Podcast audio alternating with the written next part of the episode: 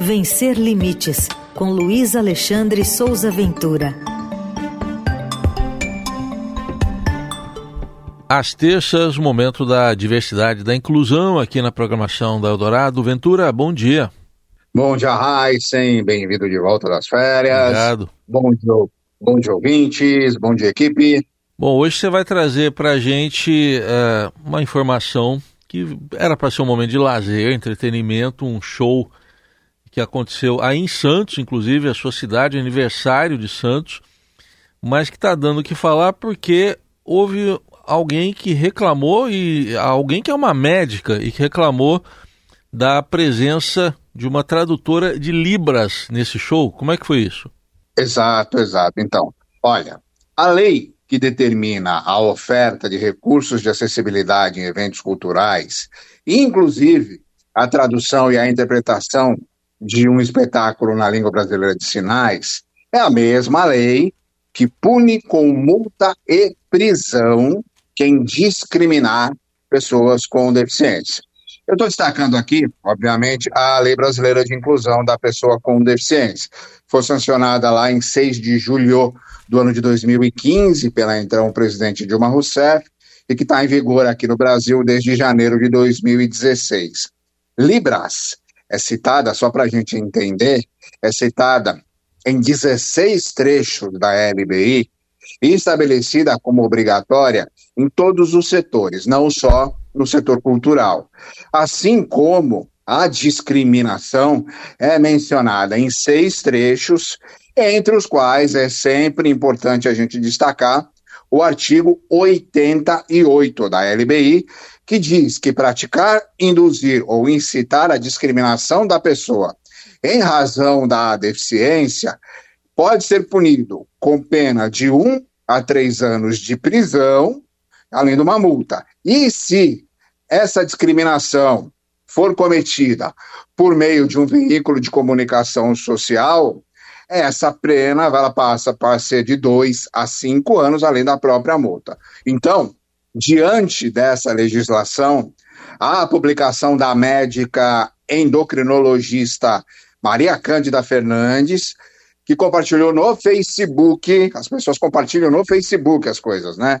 É, a insatisfação dela a respeito ali da janela de Libras, no show aberto que teve agora no domingo na Praia do Gonzaga, aqui em Santos, show da banda J Quest, um palco muito grande, mais de 100 mil pessoas participaram, assistiram o show, para celebrar o aniversário da cidade. Essa manifestação dessa médica, ela incentiva a desobediência à lei brasileira de inclusão e ainda pode configurar em crime de discriminação da pessoa em razão da deficiência, com o agravante de ter feito isso por meio de um veículo de comunicação. Vou pedir licença, Heisen e ouvintes, e eu vou ler o post dela exatamente como ela escreveu, que inclusive está lá no blog também completinho. Abre aspas. O que ela escreveu no Facebook foi o seguinte: favor, prefeitura, retirem essa mulher traduzindo a linguagem de surdo-mudos bem na nossa cara. Pelo amor de Deus, tá ferrando com o show. Não há surdos e mudos suficientes na cidade para ela aparecer em todos os telões, sem noção, sem necessidade, e ela atrapalha sim, porque ocupa um terço do telão. Esse foi o post que uma médica endocrinologista escreveu no Facebook a respeito da janela de Libras no telão do show do Jota Quest na Praia de Santos, né? A reclamação da médica não está mais disponível na rede, porque provavelmente ela mesma deve ter apagado, mas não antes de ter alguém ter copiado, feito o print do post, né? E esse post compartilhado, ele foi compartilhado aqui, girou a cidade, com marcação de personalidades, de integrantes da prefeitura, do poder público, inclusive a vice-prefeita, e inclusive uma instituição chamada Congregação Santista de Surdos, que tem quase 70 anos de existência. A Prefeitura de Santos, eu inclusive questionei a Prefeitura, a Prefeitura falou que não vai comentar o post. Ontem à noite, por causa da repercussão do caso, a vice-prefeita, que chama Renata Bravo, publicou na rede social dela um vídeo falando de forma muito sutil a respeito desse, desse post. E a Congregação Santista de Surdos manifestou repúdio, obviamente, fez um post lá em texto, depois um post em Libra sobre isso. É importante entender que para que a manifestação, essa manifestação completamente é, preconceituosa e absolutamente desinformada dessa médica, é, para que esse, essa situação se torne um caso de polícia e um caso de justiça, basta uma denúncia, né? Basta somente uma denúncia. Agora, é, é importante que se diga que esse pensamento da médica endocrinologista Maria Cândida Fernandes, ele reflete e ele repete uma percepção que é totalmente ultrapassada da deficiência e da importância da acessibilidade. Tem muita gente falando que essa médica representa o, a visão médica da deficiência da maneira como ela é colocada hoje, mas eu avalio que não é só apenas a avaliação totalmente médica da pessoa com deficiência. Isso tem a ver com a certeza de que os direitos eles são justificáveis apenas para grupos seletos, né?